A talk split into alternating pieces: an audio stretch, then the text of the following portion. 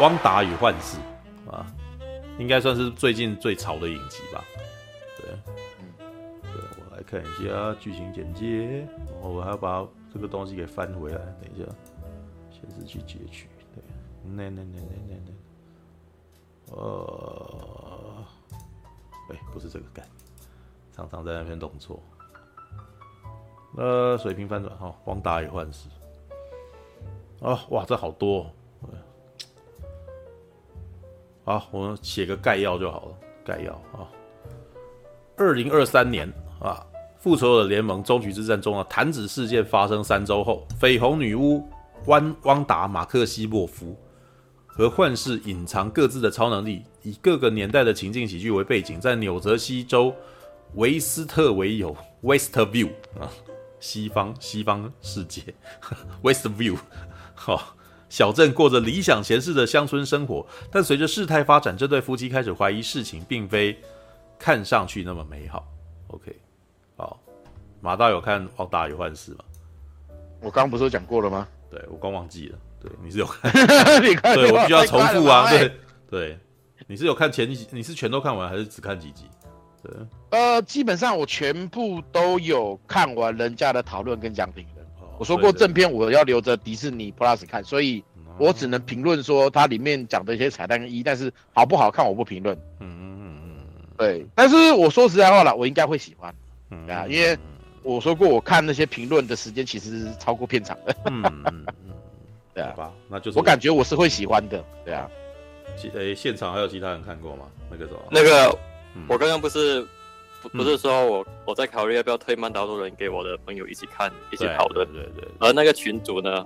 就是因为我推给他们看《旺达幻视》，然后他们都很喜欢，他们都很，甚至有人是看了过后，嗯，还会去重看那个《复仇者》的哦，因为他们想要看多一点旺达。不过我觉得他应该很失望吧？为什么？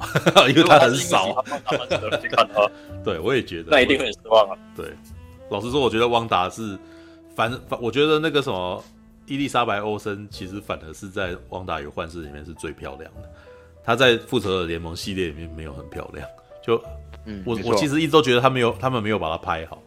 就是你常常会拍把它拍的有点过于老的那种感觉。那反而可是在，在在那个《旺达与幻视》这个情境喜剧里面，她看起来超可爱的，超可爱的，对，超可爱的。All right，来那个 HK HK，你看完了吗？你看完了吗？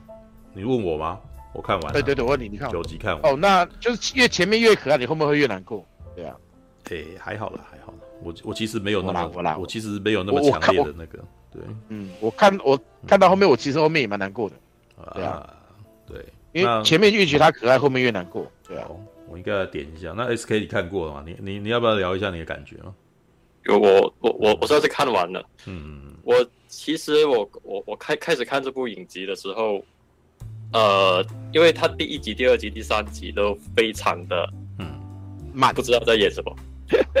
对，我真的完全不知道在演什么。但是嗯，非常好看，你会一直想要看下去，即使不知道他在演什么，你也会想要看下去。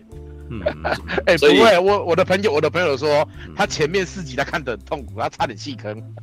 对我，我在看那个这也不奇怪，那个网上英文圈的的那个评论的时候，也是一堆网友说，我看了两前面两集就看不下去了，然后下面就开始吵起来。嗯，对，因为他的铺陈是比较久，没错。对对对对，然后因为前前面这样，我看到他他第一、第二集这样安排的时候，我其实是非常。惊喜了，惊喜到什么程度？嗯，惊喜到我觉得，呃，，Disney 真的是很会做这件事，我都想要就去买多一点这个 Disney 的股票。嗯嗯，夸奖他们一下。我就是这么那么喜欢他的他的前面几集。嗯嗯嗯。但是呢，呃，其实走到呃，应该是第四、第五、第第四集开始吧。嗯，那个故事的。整个状况开始慢慢明朗之后呢，我反而觉得有一点，嗯、呃，他给我的呃前面几集的那种期待，在后面反而有点就是走回平常，我觉得是走回平常影集的路线，那、嗯、我觉得有一点呃小失望这样。嗯，所以结局你应该很失望吧？结局，嗯，结局啊，结局我觉得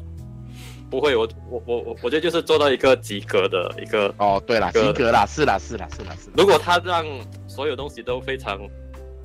因为因为我说及格是因为他他算是呃有点呃解决了某件事情，但又又并不是非常完美呃皆大欢喜的结局。如果他做到皆大欢喜，就是大家该回来的回来，然后完全没有任何代价的话，我就觉得啊、呃、这个就是呃老套，然后。呃，果然迪士尼就是什么都不敢尝试，但他没有这样做，呃，他反而走进了一个，应该说有一点点，真的是一点点一点点的黑暗嘛。然后我觉得这样算蛮好的。嗯嗯嗯嗯嗯。OK，All right。大家觉得生气的那个，对对于结局感到生气的原因，应该是因为大家的那种 fans theory，嗯呃，被推翻嘛，对不对？对对对对对，而且。应该这样，因为粉丝的期待东西太多了。嗯，对啊，没有，因为而且他其实也留很多梗。有一个原因是因为他在里面有点骗了观众啊。对对对，其中有一段他是骗了观众，因为他他知道外边的谣，感觉起来他好像有点预测到观众的的谣言是什么，然后他就把我预测了，我预测了，他故意把这个东西丢进来，让大家以为说会怎样，结果事实上没有这样子，所以大家就是期待过高以后，然后突然间啊。觉得他也只不过是一个骗我的东西的时候，就就就就可能开始有一点反弹这样子吧。对啊，我预判了你的预判呢。对，这个所谓的，因为当时那个时候造成极巨大讨论嘛。对，但是我其实真的觉得那个什么迪士尼厉害。我我其实都觉得这这一点其实有点算是公关战的一部分，你知道吗？他就是知道大家会讨论，所以他故意拿这个东西来来让你讨论。然后还不回应，然后最后回来的时候，大家 但是已经已经他的目的已经达到，就一群人外面的那个社群已经疯狂在讨论这件事情了。那平常不看的人都拉进来再看一下了。对，接下来骗你，但是来不及了，你已经把这部剧看了啊，对不对？反正以迪士尼家的情况，你是订阅了以后，你就要付钱。你看九集跟看一集，你还是要付那笔钱呐，对不对？所以我真的觉得他这一招超厉害的，聪明啊，对啊，是啊，是啊，是啊，是啊。以漫威从以前就这么厉害，他他以前在玩那个复仇者联盟的时候，他就常常在那边，哦，谁谁谁会死哦，谁谁谁会出现哦，有没有？是啊是啊是啊。对啊。哎，有有一个案件，你不知道你记不记得，就是那个美国队长在漫画里面说给了海爪这件事情。对啊对啊对啊。哦，那个时候他就是因为主要是那时候 DC 正要做一个大事件的开头啊，嗯，结果就被美国队长一对 Hero Hydra 之后，整个媒体的风向全部跑去讲美国队长了。对啊，我觉得那一段时间打得好惨。那一段时间我觉得还蛮有趣的，是很多人在漫画里面就就在讲，就台湾，我觉得那个现象很有趣，就台湾也看不到这漫画，然后就有美漫，就是要会有一堆美漫达人说什么漫画又演了谁谁谁，然后他正好演到也有 Hydra 什么东西的，对不对？对，可是有趣的点是在复仇者联盟的终局之战，他既然回应这个东西，然后而且当成一个笑话来来玩，你知道吗？对不对？你看到美国队长到终局之战里面，对，在终局之战他不是穿越到那个什么过去吗？穿越到过去以后，然后看到那一群人，这然后美国队长如果是以前，他就他他都一定很笨，就说我可以跟你打整天嘛，对不对？对，那个时候没想到过了这么多年以后，美国队长也学乖，过去还有海爪，大家都超乖的，你知道吗？我那时候觉得超好笑的，觉得你要服他们，你要贴他那个什么，要让他们乖乖听你的话，就真的只要几句话就可以解决这个问题。有有我，对、啊，我看到那一段的时候也是想到这个梗。对啊，我觉得这是不是拿那个，知道对对啊，那一段呢又做连接这样子。对，但是做这个连接，网友并没有那么生气吧？哎，什么东西？你刚刚说什么？啊，就对于 Hail Hydra 的处处理，嗯嗯，那个网友们并没有像现在 Wonder Vision 里面那么生气，觉得被骗还是什么？那个我觉得这处理的蛮好的。对，但是你有没有注意到，我们会看到这个梗笑，是因为我们在多年前有这这个谣言，我们都知道，哎，我们才会知道说他讲这个东西，我们觉得很好笑。所以也就是说，他为了要这个让这个笑话发酵，他在好多年前都要买这个梗哦，而且他还要在社群操作起来，让大家都在讨论这件事哦。其实我就是觉得那个什么，呃，漫威系列电影他们了不起的地方是，他事情其实常常不是只发生在电影里面。你知道，它是一个全民运动，知道吗？对，我还记得以前那个时候，我们不是一直拼命在做那个什么美漫介绍电影的时候，有没有介绍影片的时候啊？然后法兰克就有讲啊，我有一次我们我我有一次在那个什么一个节目里面，就是问他，他说你觉得漫威电影是什么？然后他说漫威电影基本上他已经已经脱离了电影了，它基本上已经算是一种信仰，信仰。对，然后每一年就是当电影在看，就是在放这部片的时候呢，这是一种我们要回去朝圣的一种仪式性行为，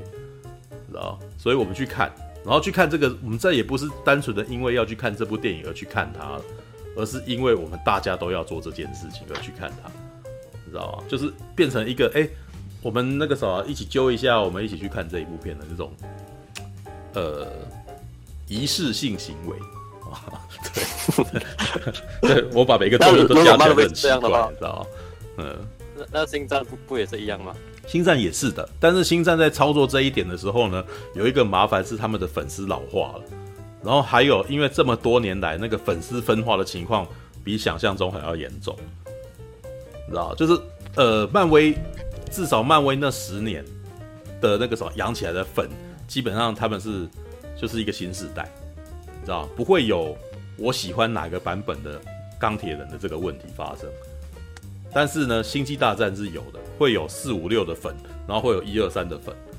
然后这两个粉会打，可能甚至还会互相彼此的较劲攻击之类的。对，然后这一点其实在一些老 IP 都会发生，比如说像 Star Trek。Star Trek 其实就有好几个，就是它已经出了非常多个系列，然后每个系列都有自己的死忠死忠粉在里头。对，所以当你在做星舰迷的时候，其实上你指的不单是不单单是星舰迷，这一点跟我们平常在聊那个动漫画族群，其实很多不了解动漫画族群的人会以为动漫画族群都是一样的，但是事实上明明就一点都不一样。因为动漫有动漫系列里面有非常多作品，然后你可能只有看哪一个作品，你是这个作品的粉，但是大家会把你归类为你是动漫迷，然后他会以为你跟另外一个看过另外一个作品的人是可以对话的，但是明明就不行，你知道吗？比如说哈，有有人看，呃，比如说我是看钢弹的，我是钢弹迷，然后呢，然后有人看 Fate，然后他是 Fate 的粉。那如果不了解动漫文化的人，他会以为说一个钢弹迷跟 Fate 的迷其实是可以对话，事实上他们两个是无法对话的。对，那星际大战也有可能有这个问题，四五六的观众群可能跟一二三的观众群，他们在某个程度上不太相容。对，那漫威的情况呢？漫威情况是在这十年里面他还很年轻。对，那当然也会有那种看美漫的老粉，但是这在台湾不存在，知道吧？应该是说有存在，但是非常的稀少，稀少到跟那个什么可以忽略不计。对，可以忽略不计，跟日本压缩机一样稀少了。对，就是他没有办法，他没有办法组成一个族群，然后去攻击别人，然后还造成影响力。没有，大部分人都是一日都是一一日漫威粉的状态。然后真的带领这些的人呢，全部都是美漫达人们带领他们。对，但是呢，这个情况即将改变，知道在小萝卜到你退下来之后，接下来就可能会发生问题。就会发现，就是假设钢铁人有那个什么新的钢铁人的时候，就开始会有支持旧的钢铁人的人跟支持新的钢铁人出现，然后他们会开始打架，知道吗？但是漫威目前的情况就是新的 IP 都还没有养起来。我们看到，比如说像是上汽呀，哦，或者是那个什么永恒族啊，哦，或还有什么黑寡妇还是上一代，他黑黑寡妇已经是第一代复仇者联盟里面的最后最后一最后最后一位了。对，然后或者或或者说我们目前看到的所谓的那个什么猎鹰，接下来要出的那个猎鹰跟冬兵，对，那他们可能就是新一代的人这样子，对，所以啊，就有人在说啊，其实，嗯，呃，那个三二十年前的星战就是现在的漫威啊，对，对，就是在刚开始四五六刚出来的星战的情况，就是那个是非常团结的世代，对，为什么？因为你的选择性还稀少，但是接下来开始出新作品的时候，就开始出现断层。对，嗯，那七八九为什么会开始出现这么多的声音？就是因为传奇粉啊，一二三粉啊，四五六粉都对这部片感到愤怒，因为他们跟他们完全要的完全不一样，知道他想要制造新的粉，可是就是这是一个是星战又不是星战的一个东西，然后对对那些非常就是对那种卢卡斯世代的人来说，对啊，All right，好，出漫画的二代钢铁人是战争机器罗德的侄女。好，那我要讲，哎、欸，还有人要聊那个，哎、欸，苹果，你不是有看那个《旺达与幻视》的前两集？干五被告，不说话，嗯，好，嗯。还是他跑去玩，他跑去玩。啊，好，那个，哎、欸，那下面有没有人要聊？如果有那个什么，有有有人要举手的话，对，我想要善用 Clubhouse 的功能，对，因为我一旦开口，可能就我会我会讲超久了，所以我应该要先，对我应该要像这个那个什么，先把机会用一用，看看有没有人要讲，对，没有吗？哦，好，摩拳擦掌，你知道。来吧，来吧，来吧，来吧，来吧，来吧，来吧，来吧！哎，这句讲这句话是什么？哦，刀说艺术的南宫曲啊，刀说艺术啊，对，来吧，来吧，来吧，来吧，来吧！每次都这样子，你知道？哦，汪达与幻视。坦白说啦，我在看他的前两集的时候，我其实相当的觉得好屌，知道吗？好好什么？好屌，对。那为什么我会喜欢吧？那为什么我会觉得他屌呢？不是因为他剧情铺陈的很好，老实说呢，他的剧情很老梗。对，他几乎就是他第一呃，如果你们后来知道的话，你会发现他每一集基本上都是以十年为一个单位，然后做情景喜剧的变化。所以第一集是五零年代的情境喜剧，第二集是六零年代的，第三集是七零年代，第四集是五零呃九呃八零年代的，就是好。那可是。我当时觉得惊艳的部分是他在形式上面很很实验，对，而且我的第一个直觉想到的是什么，你知道吗？就是有一部电影叫做《欢乐谷》，你知道吗？嗯。呃，一九九九年的时候有一部电影《欢乐谷》这部片啊，黑白跟彩色那一部。对，黑白跟彩色那一部。对，那个那个故事其实我觉得超酷的，但是我其实也很感慨，因为呃，在那个年代，这种电影其实票房会不错。现在你你把这种电影摆在台湾的那个什么的院线，基本上他们的那个他们的票房会非常非常的不好，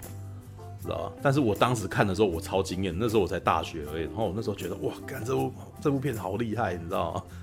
对，因为他是在讲一个预言，他是在讲说那个什么陶比麦奎尔跟那个哎那女生叫金发尤物的那个瑞斯维斯彭，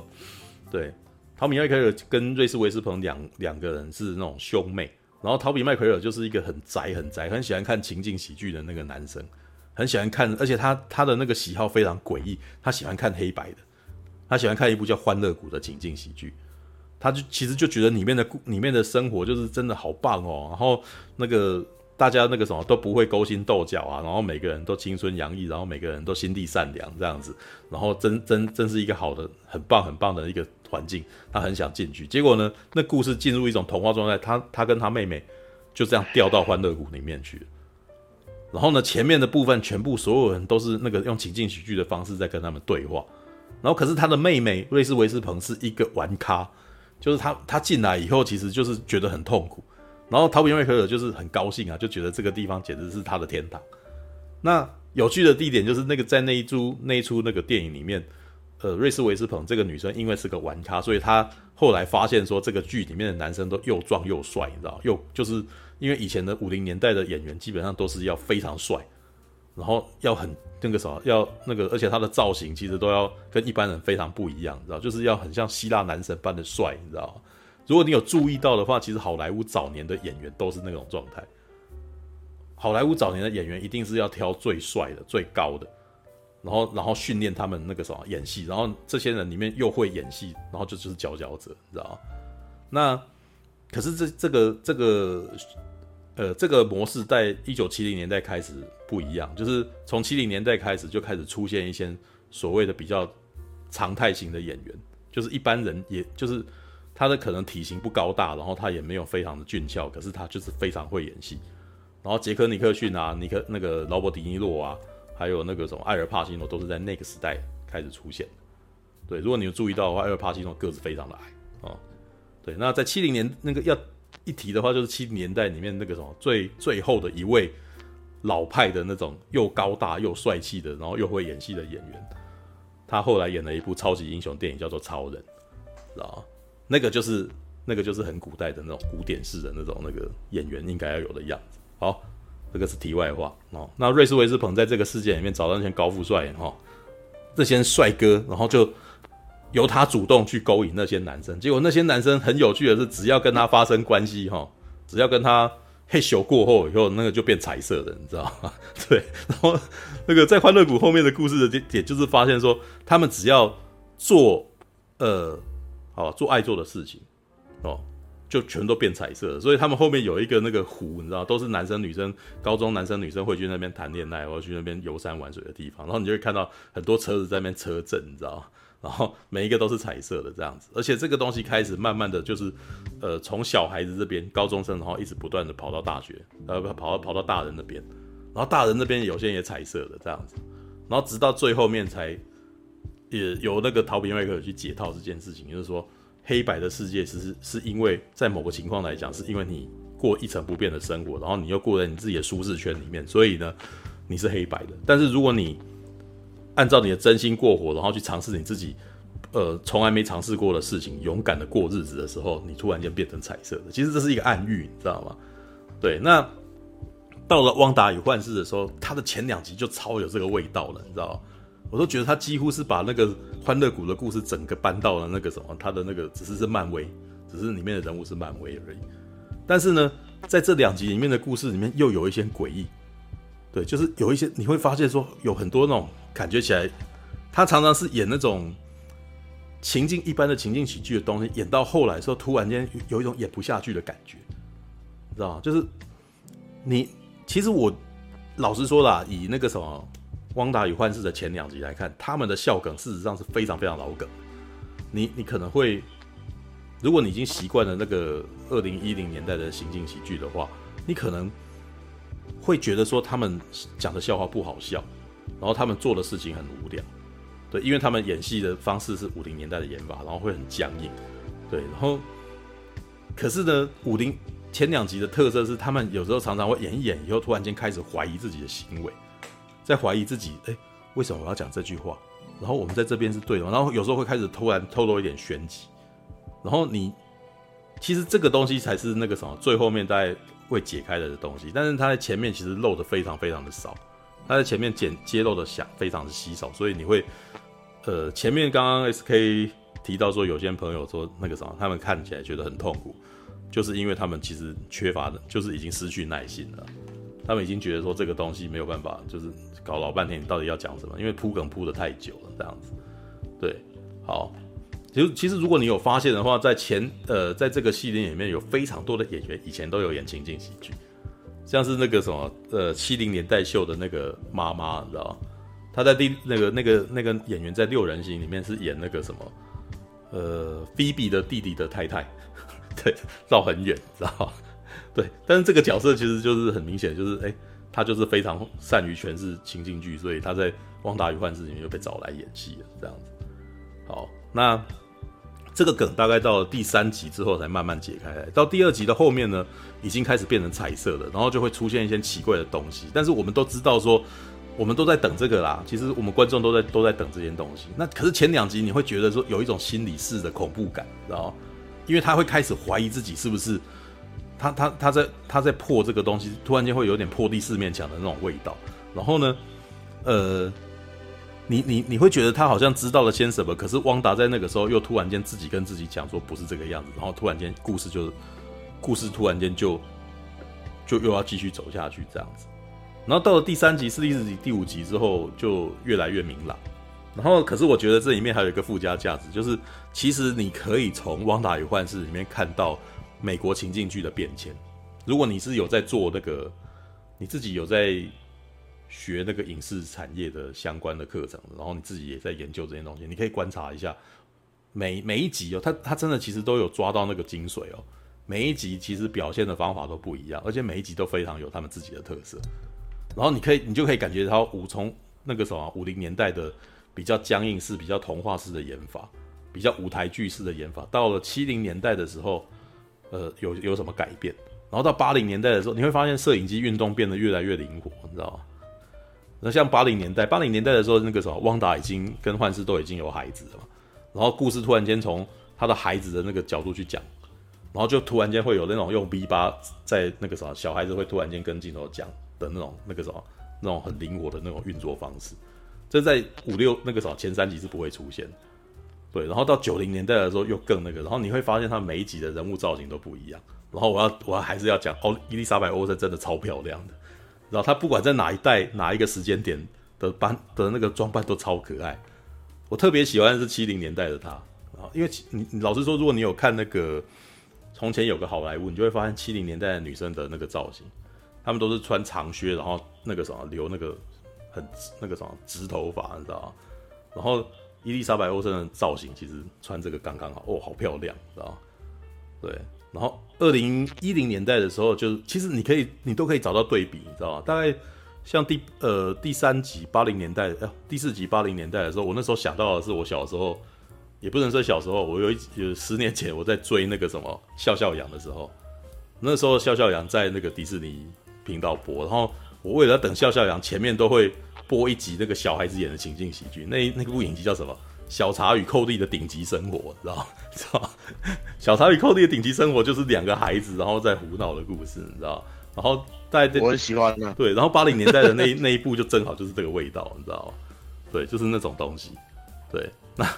正好他的那个什么汪达两个孩子有没有？就就小茶与寇弟顶级生活的 style，然后还遇到了那个谁啊？他的 uncle，他的舅舅，你知道？就三个三个像孩子一样的人在那边胡闹的那种东西。对，然后到了第九零年代的时候就，就那就六人行啊，他就是六人行的 style，你知道？然后到了那个一零年代的时候，就是那种那个什么老爸老妈的浪漫史的剪杂剪剪辑方法。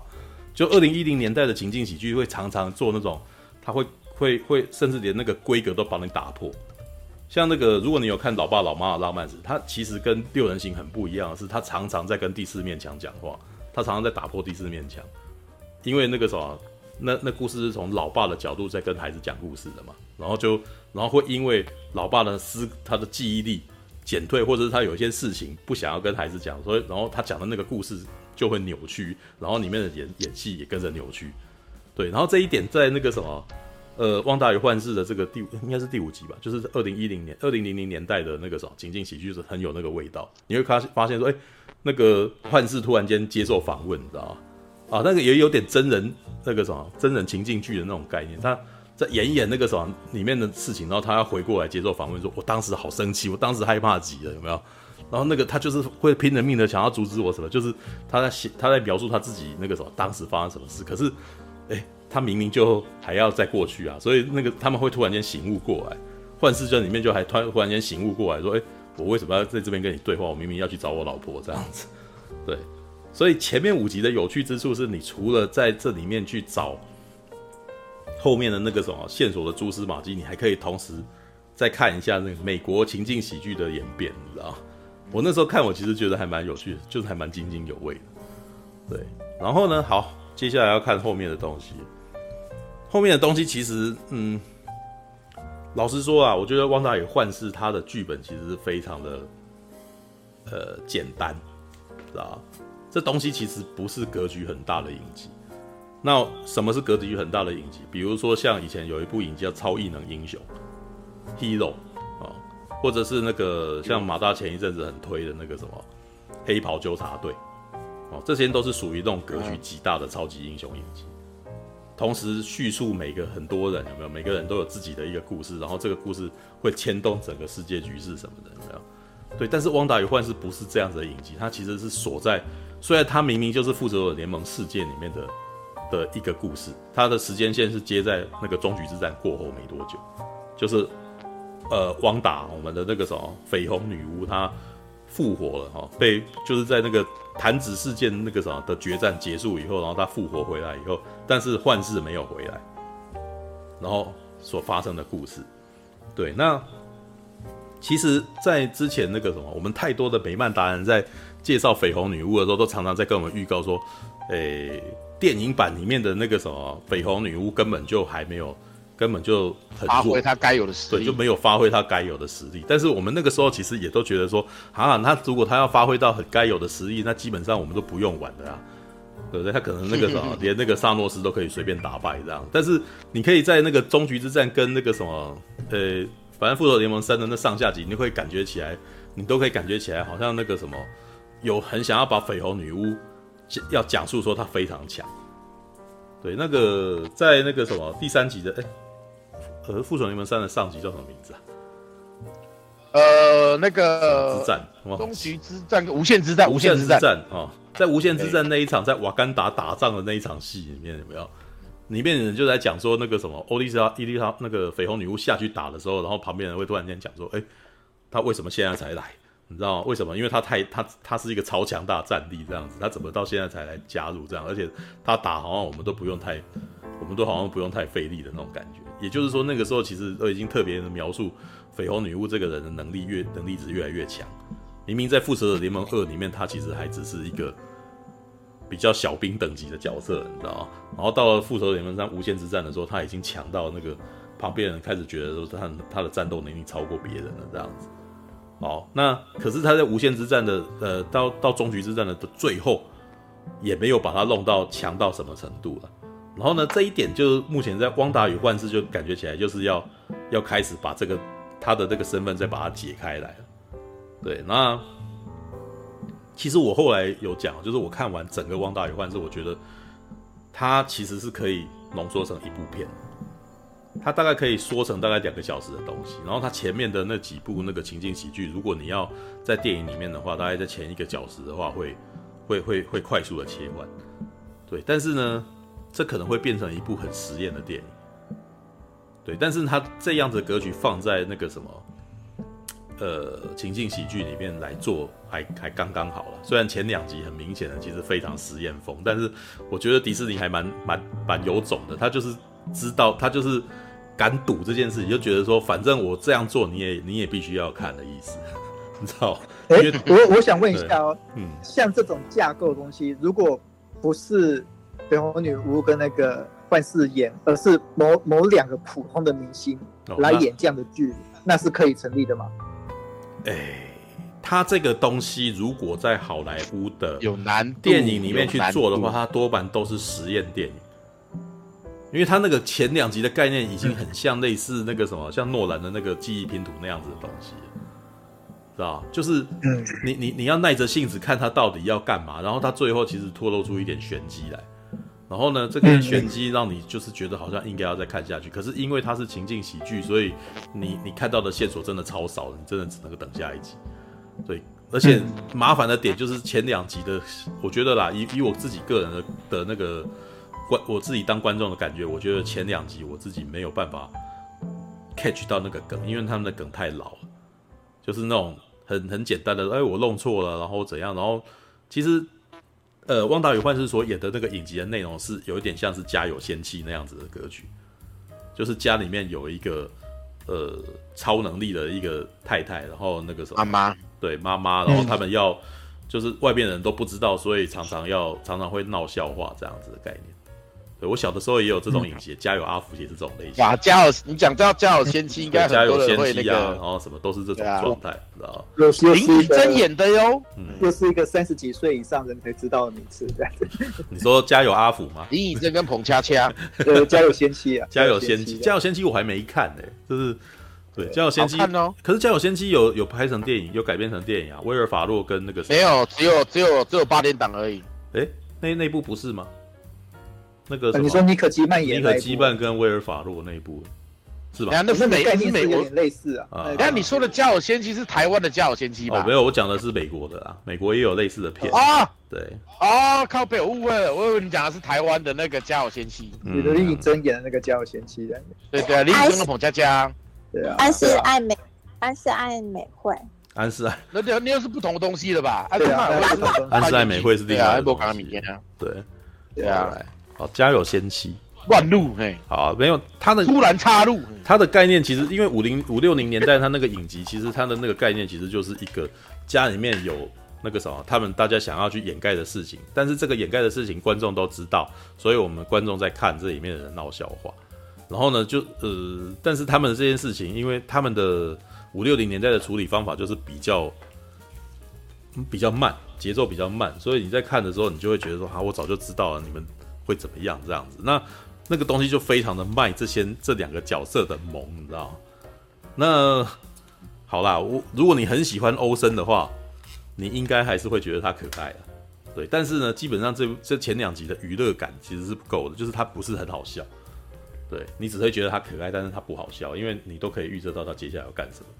对，那真的开始，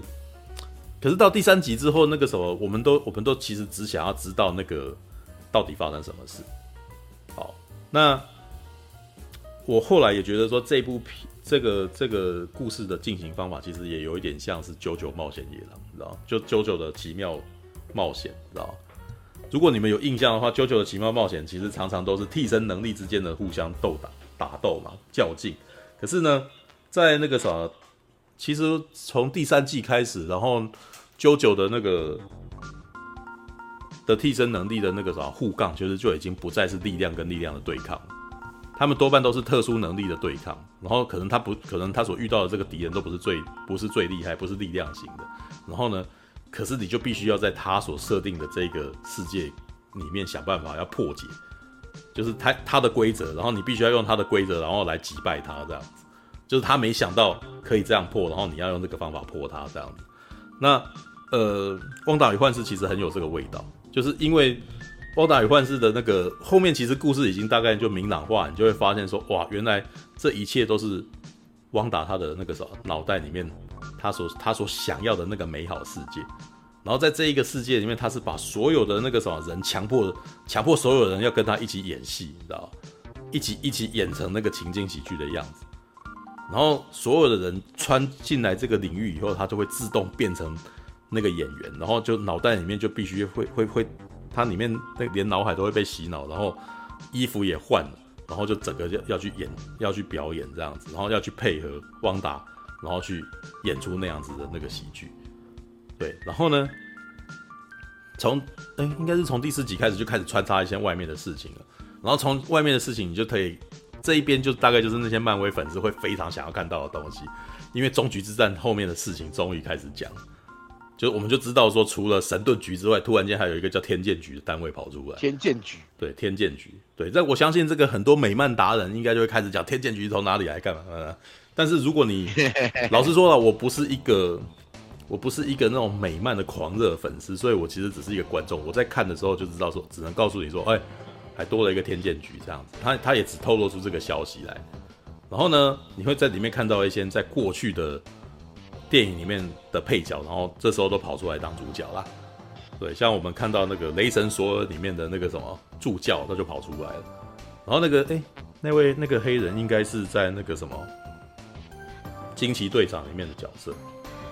对，嗯，惊奇队长的好朋友的女儿，女儿，然后长大了这样子，对，然后那个你就可以看到说，哇，原来这几个角色集结在一块这样子，然后集结在一块以后呢，要去破解伊丽莎白·欧森所演的汪达啊，他所设计的这个绝对领域，你知道吗？其实我这我也觉得他很像费特里面的那种那个什么固有领域，你知道，如果你有看 Fate 的话。费特里面的那个固有领域是张开来，然后这个世界就是就是这个这个人他他想要的这个样子，所以在这个里面他是绝对的哦，除那个什么，你你你在这里面就是会会是绝对弱势的状态这样子。好，那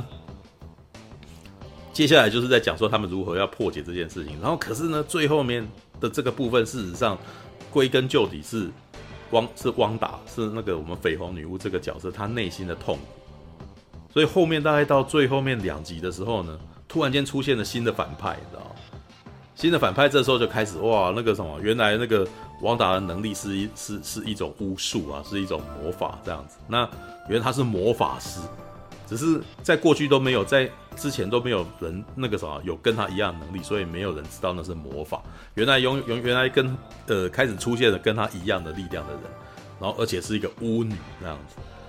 对，然后这时候就开始讲以前的故事啊，就突然间还有一种以前的巫女，然后的那个组织，然后有一个专门在吸取人家巫巫术的那个啥巫力的那力量的人，然后呢出现在瓦达的身边，然后原来那个啥汪达一直以为他以为他控制他，其实没有，他在旁边其实一直在旁边耍小耍小手段这样子。那接下来的故事突然间开始进入汪达他自己的内心的那种，呃。精神赎罪吗？要这样说吗？就是是这样子的，就是他开他为了要探究汪达为什么拥有这么强大的能力，因为这个能力其实可能几乎是呃过去的巫术巫那个巫师里面都办不到的哦。他既然能够控制，能够张开领域，而且进来的人，根据那个什么天剑局里面的人的说法哦，他分析的就是说，你身上的衣服并没有改变，你的衣服那个时候还是你的衣服。像他那个时候，他有看到一件他穿那个什么一件七零年代的的那个什么衬衫，然后跟那个喇叭裤，哦，他从里面冲那个时候从那个领域里面被推出来以后，他还穿着那个造型。可是他们分析了这个材质以后，说那个那件衬衫的材质是功夫龙材质，你知道？什么是功夫龙？你知道？我们的那个什么国军的头盔就是功夫龙，你知道？有另外一个翻译叫诺夫勒啊，你知道？就是那那那那是一种聚聚聚焦材质，然后可以防弹这样子。然后也就是说，他本来穿他本来的衣服是那个防弹衣变成了那个东西。也就是说，汪达在那个领域里面拥有重组物体的能力，所以任何在外面的东西进去以后都会变成他的那个什么旺达想要的可爱模样，但是他的本体没改变，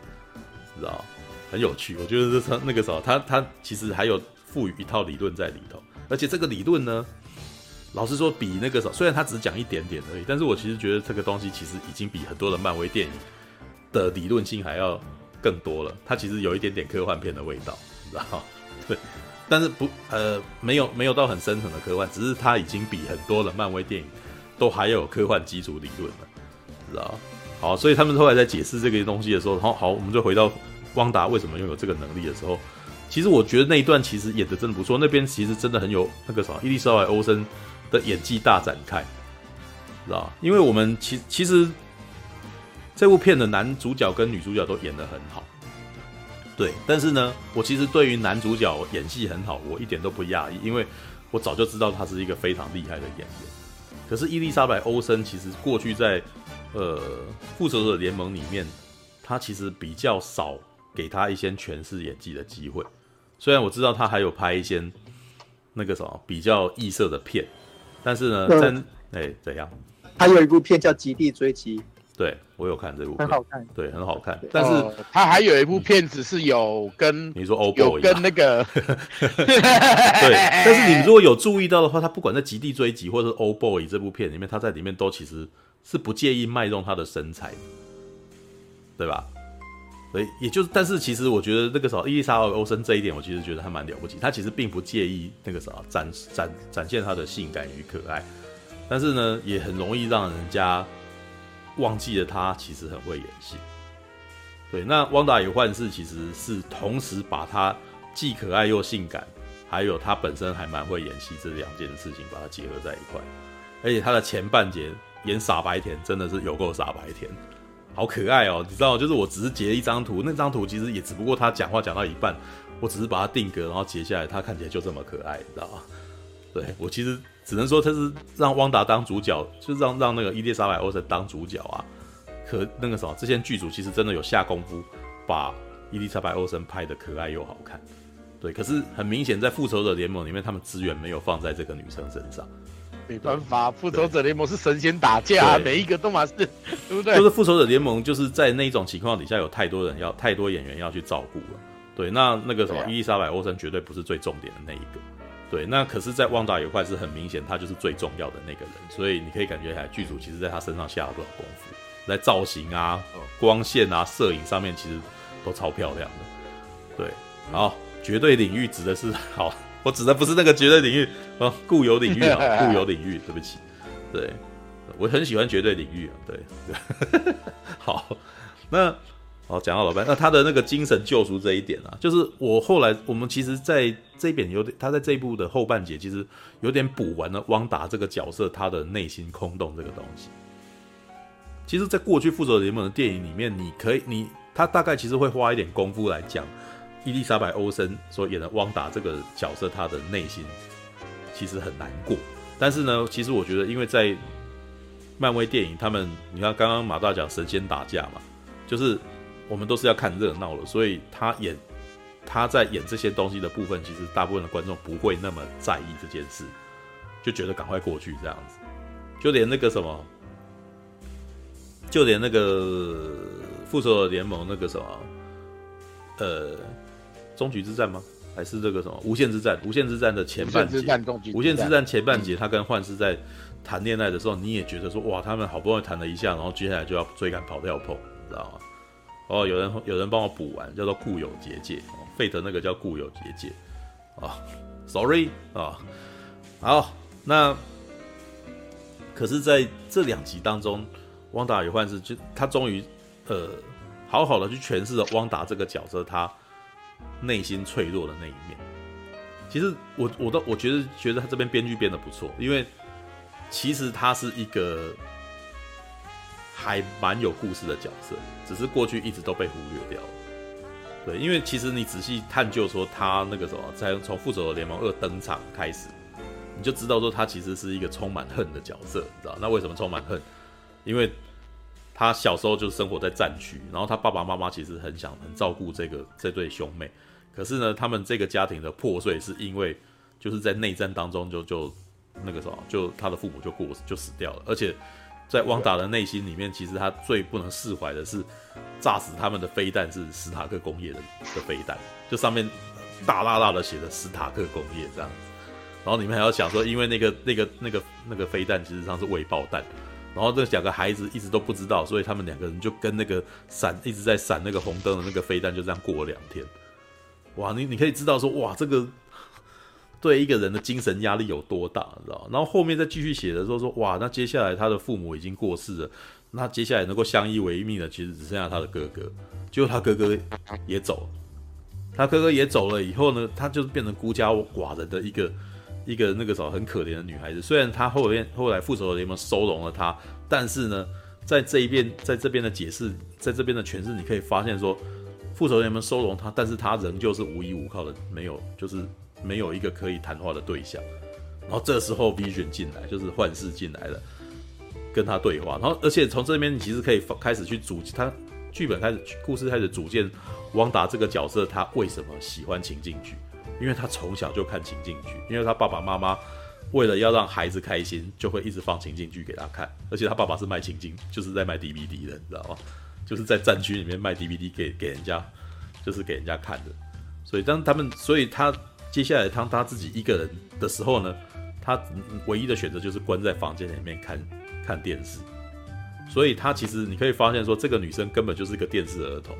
汪达是电视儿童啊，她其实是宅女这样子。所以她可以从五，她就是属能够如数家珍，从五零年代、六零年代、七零年代、八零年代、九零年代、两千年的这些一这些情景喜剧，他都记得清清楚楚的。所以，当他想象中对于那个美好幸福的那个日子，全部都是情境喜剧里面的样子。诶，你们注意到，这就是《欢乐谷》里面陶比艾克尔他的想象，他的那个什么，他的价值观，你知道？对，那，嗯，好，刚刚讲到说，当他即使到那个什么，他到了他的哥哥过世了之后，他进入复仇者联盟里面，能够跟他讲话的人是幻视。结果呢，幻视在。复仇在那个什么终局之战当中没有复活，然后你你这时候突然间觉得汪达这个角色真的是蛮可怜的，因为他过去所有的亲人全部都一一的死去，然后当他每次呢好像要找到幸福的时候，这个幸福又离他而去，所以到最后为什么你你你可以突然间这个女生她会崩溃？其实你觉得一点都不意外，其实都非常合理。就是但那边其实把等于是哦，而且我其实觉得这一段让我觉得比较编的巧妙的原因是这些我们都经历过。就是在过去那个什么复仇联盟的那个几部电影里面，我们都知道发生什么事情了，只是我们没有注意到汪达这个角色很痛苦，因为我们对于我们来讲，那那只是一场爆米花电影，然后那场电影里面有人过世，有人退场，就这样领便当而已，没什么。对，但是在这个情境戏，在这一部片里面，汪达的痛苦突然间变得很现实，就是哎，你你原来没有发现，在过去几场大事件当中，汪达其实都失去了他他爱的人，这样子。对，那所以后边汪达开始有一段时间，甚至就是已经要已经面临崩溃的边缘了。然后呢，那一段其实也是他当他到了西井镇的时候，他发现幻视事实上是有哦。留一个东西给他的，就是那块地，然后那块地还有那个房子，只是一个地基而已。然后，呃，幻视可能本来就是希望说他可以跟啊汪达在这边过着快乐的生活，然后其实都已经买了地了这样子。所以那个时候汪达其实就整个暴走，他其实能力突然间觉醒。为什么？他好想要过那样子的生活，就是很很希望那个什么过去的那个什么他喜欢的那个人，他爱的那个男人啊。应许他的地方，然后能够成真。呃，但是，但是因为他的能力本来就是有潜力，所以当他想要这样，就这样了。对，然后甚至连幻视都复活了。对，然后呢，而且不只是这样子，是他每次进入西井镇的人，他其实又觉得这个镇里面的人很可怜，每个人都那是一个看起来很穷困的小镇，然后每一个人都过着百无聊赖的生活，至少是从汪达眼中看起来是那个样子。对，于是当他开始发动这个他自己的固有结界的时候呢，他把所有的人突然都改造成他自己心目中想要的那个样子。他觉得你们跟我，你们那个什么，我我为你们描绘美丽的世界这样子。其实这一段还蛮有趣的，因为后面的打斗的时候，那个什么对方敌，对方那个什么选择攻击汪达的方式是，他把他把这些人的那个什么，呃，这些被控制的人的那个脑袋把它断开，然后这些人可以真的跟他说话，然后所以这一群人就把汪达围起来说，哎，你为什么不让我去死啊？你知道吗？那个时候过了这样子的生活，我真的希望你不要就把我杀了算了，这样子。然后汪达其实这个时候就那就受到内心很很严重的良心苛责，因为他本质是一个善良的人，但是呢，他就是又觉得他是为了人家好。但是我其实我看到这边的时候，其实我觉得我其实觉得这边很赤裸裸的在揭示说所谓的独裁世界跟自由意志的差别，你知道吗？独裁独裁基本上就是我为你构筑好蓝图，你照着我想要给你设定的日子过，你就会幸福嘛。这就是王达他他在控制这个西井镇的时候的他的想法。但是基本上这些证明他对他的意思就是所谓自由意志这件事情。我就算过得不开心，但至少我知道我自己要干什么，所以你不应该控制我的身心。对，这其实我觉得在这边这是还蛮简单的那种美国价值啊，美国民主、自由民主价值的那个什么一个很简单，但是他借由这一点那个什么这个寓言故事还蛮明显的，就是告诉你说为什么是这样子，知道？好，然后。然后接下来的部分就就是非常那个什么梅曼迷会很喜欢的东西，因为那个什么幻视出现，但是幻视只要离开这个结界，然后它就会崩毁。也就是说，幻视只能够存在于汪达所构筑的世界里头。然后，而且幻视跟汪达还生了两个孩子，这两个孩子厉害的就是那个什么，一天内就生下来，那个 汪达大肚子，然后立刻生下来这样子。对，然后呢？这些这两个孩子，那个什么，一个拥有汪达的能力，一个拥有 Pietro 的能力，你知道，就是，哎，那叫什么？快银的能力。对，然后里面好，刚刚那个什么，SK 不是在那边讲说，那个很多人看了有点不高兴嘛？因为不高兴的点是因为我们前一阵子那个什么，快银啊，就是在 X 战警里面的快银跑出来演演他的哥哥，你知道皮同名同姓 PH，所以当时其实很多这个。很多观众，很很多那个什么在追影集的人吓了一跳，说：“哎、因为我们都知道这个什么 X 战警的那个的的母公司嘛，福斯已经被迪士尼给买走了，所以那个什么出走的 X 战警系列又要回到了漫威漫威的怀抱当中嘛，所以很多人都一直在想说，那个金刚狼啊，然后那个那个什么我们的那个哎、金刚狼系列 X 战警系列，然后这些人是不是又就就可以在。”会回归啊，然后那个是不是原班人马演的之类的？所以他当他们让 X 战警的快银跑去演那个什么幻那个汪达的哥哥的时候，所有的观众就啊，难道他们这个故事要结合？难道要多重宇宙了吗？然后大家就在那边猜啊，你猜我猜的。但是后面你知道就知道这个剧本编剧基本上就是根本就是只是那个什么捉弄大家一番而已，因为到最后其实这只是一个。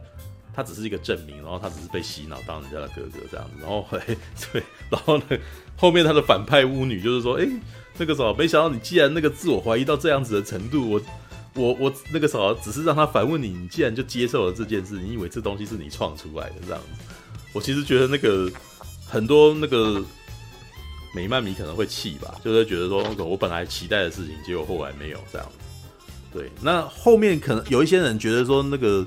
收的简单的原因也是可能在于这边，因为如果有呃美漫守美漫的人，他们可能会觉得说，哎，在这个世界观里面，很多已经本来已经介绍的人，那可以出场啊。对，因为你既然都已经让雷神所有的角色跟惊奇队长的角色都跑出来了，那那个啥，那何不让奇异博士出来呢？因为奇异博士很明显就是比较熟这个方面的东西的呀。对，结果没有嘛。对，然后这就是很多人会觉得很气的部分了。对，但我呢，我没有感觉。对，对我来说，我就是看剧的人，所以我其实就就把它看完，就呆呆的把它看完了这样子。然后里面还有一段，我觉得也还蛮蛮有趣的点，就是幻视他在这个固有结界里面存活，但是他出不去外面。然后呢，可是呢，在外面的世界，幻视幻视的身体其实是还存在的，只是他失去了那个什么那个宝石嘛，他他失去了那个宝石，所以他就死掉了。对，但是呢，那个天剑局的人其实就一直很很明显，就是一里面后面讲讲了一段，就是他们是想要让幻视复活的，然后而且希望他复活，然后又能够在他的掌握当中这样子，所以他就是用了一些，就是当他发现说绯红女巫的魔力其实是可以，好像可以改变哦，可以改变物质的那个本体，然后于是他就是取得了一点他的能力，然后想办法让幻视。再启动，但是幻视在启动之后呢，已经不是本来的幻，他根本就完全不知道之前发生了什么什么事，而且他的样子其实完全不一样，就是白色的。哦，感觉如果你用那个什么钢弹世界来讲，这就原型机嘛，你知道吗？就 G 三钢弹，然后跟钢弹的那种感觉，你知道？对，所以后面在打的时候有一段就是他他呃到影集的最后一集，基本上就是已经是那个什么大傻逼鼠大放送，就是。追赶跑下面那个萌就是都在打斗了，你知道吗？可是呢，我觉得幻视跟白幻视的打斗其实很有趣。他们一开始打，好像你你会觉得哇，这有一点点那个复仇者联盟的味道啊。他们的飞行的方式好飘逸的感觉，感在打的时候感觉起来就是两个超人在打架这样子。可是他们怎么收场的呢？他们只是聊天聊一聊，然后就就就达成了共识，你知道吗？我觉得这一段超好笑，对。可是其实很合理啊，也很合理。因为幻视本身是它本来就是一个那个城市嘛，对，Vision 它本来就是那个什么，就就不就是那个史塔克他的那个什么仆人嘛。如果你有注，贾维斯，对，贾维斯吧。如果你有注意到的话，他可是从我们一开始钢铁人的时候他就已经出现了呢，对不对？保罗贝特尼所配的那个贾维斯，等于是从组建钢铁人盔甲的时候就已经出现，然后一直到他变成幻视这样子，对，那。这个城市它本身是非常具有逻辑辩证思考能力，所以当它变成了有形体的人之后呢，他也是一个非常具逻辑的人。但是呢，所以当幻视遇到幻视的时候，他们对话的方法就是两个科学家在辩证的感觉，你知道？我觉得超好笑，因为那感觉起来就很像我们以前在看 Star Trek，你知道吗？百科跟百科讲话，你知道？就两个人谈一谈，然后就。就得出了结论，然后那个什么，这场仗就不用打了，你知道吗？我那时候觉得超好笑，可是我觉得很多美漫们一定超堵的，说啊，我本来想要，我想要看到血流成河，为什么你们聊一聊就走了？对，我要看 Star War，你给我看 Star Trek。对，就是有一种那种，但是他的对话我都觉得超好笑，就是我也觉得蛮津津有味的啦。哇，那个对话就是很智慧的对话，你知道，幻视说就没预算啊，所以只好你的任务是什么？对，白幻视说：“我的任务就是猎杀幻视，但但是你就是幻视啊，你不是幻视吗？我本来以为我是幻视的，但是当我看到你以后，我就不这么想了。这样子，因为可是我只是在这个领域里面存在的幻视，我是真的幻视吗？知道吗？我那时候在看的时候，觉得很多美漫人一定超赌烂，你知道吗？然后这个幻视就，然后就就突然间说 explain，就是那个什么，请解释。然后他们突然间就不打架，然后就跑去那边，然后两个人在那边。”他们两个对话也没有坐下来讲话，就两个人在那边飘了，好吧？对，就是在那边旋转这样子，然后旋转以后，然后那个什么，呃，我们的那个结界里面的幻视，然后就说：“美哀，让我开启你的记忆吧，你知道吗？”把他记忆打开以后，白幻视说：“我是幻视，飞走，干他妈的！” 其实我一直都觉得，我我本来一直很期待他可以回来帮忙，你知道吗？结果他完全就不见了，你知道吗？讨厌，你知道吗？因为。后面的那个部分感觉起来那个什么又又很感觉起来又很需要帮忙，但是这个人就是飞走了就就飞走了。哎、欸，我已经开启你幻视，你应该知道你喜欢的人是谁啊？你你怎么不回来救你老婆？你知道莫名其妙的，你知道 对，那但是后面的第二场打斗我其实就比较不喜欢，就是那个绯红女巫跟巫女女巫跟女巫的打斗，因为女巫在后面其实开始。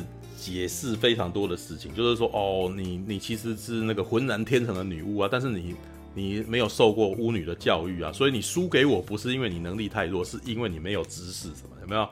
好，所以他带他到那个什么一个地下室以后，然后这个那个汪达就被锁住了嘛，就就被就他无法发无法发挥他的能力什么之类的。哇，这边都讲得头头是道哦，而且那一段其实很有以前那种，呃，很有提姆波顿电影的味道，知道很有那种圣诞夜惊魂的那种感觉。你那个什么，可能到了一个房间，然后里面都装长满了那种奇怪的东西这样子。然后女巫穿的衣服也非常的维多利亚式，你知道吗？对，就呃有一点那种那种晚娘后母的感觉。她那个造型应该有点像灰姑娘的后母，你知道吗？她那个高领的那个哦好。可是呢，呃后面汪达击败她的方式，让我觉得这一段根本有一点牵强。就是因为后面汪达好像有一点崩溃，然后想要把能力给他嘛。因为那个巫女的本身的能力就像吸星大法一样，她就是可以把人家吸干干，然后自己变成武林至尊的那种概念。对，然后呢，汪达就是在发现他的能力对他无效，因为他丢的东西他都会把它吸掉，你知道吗？好了，再再讲一个，如果没看过那个什么，如果没看《笑傲江湖》的话，你七龙珠总看过吧？基本上就像是那个十九号跟二十号，人造人二十号，对，人造人可以把人家的气功吸掉的那种概念，你知道吗？所以你拿气功丢他，根本他是不会被攻击到，他可以把你能力吸走，这样子。而且被吸走以后，汪达这个什么身体就会变得有点老，哦，对。但是因为他没有把它做到很多，所以你就看到他的手变黑了这样子。那后面汪达就是这个什么，好像因为很崩溃嘛，就觉得他外面的世界都过得很痛苦，所以呃，那个什么。呃，巫女又跟他承诺说，如果你把能力给我的话，我就可以让你过得很幸福快乐的日子哦，在这个小地方之类的。哦，好所以演到那边，然后能力就是那个什么，他好像就要把能力给他。可是后面又在讲说，诶、后面汪达的那个什么赢的方法是，哦，原来汪达也有这个那个什么，也有了这个知识，所以他知道用那个什么语什么文字有没有，在旁边布下那个文字的话，你对方。就不能够用魔法，就只有我能够用魔法。可是他到底什么时候学会的？这一点我其实都觉得你很牵强，你知道？你如果是一部电影的话，我觉得你这么快节奏也就算了。但是问题是，明明你都已经讲了九集了，你前面讲了那么多铺陈，可是你对自己学那个什么如何学会这件事情的过程，没有没有太多的描述。对阿加莎啦，我一直忘记巫女的名字，阿加莎啊，就是那个符咒。那个符咒出现的方式好像蛮那个的，蛮厉害的嘛。就是是那个在固，因为是已经是固有结界，所以他在固有结界的天空当中释出那样子的那个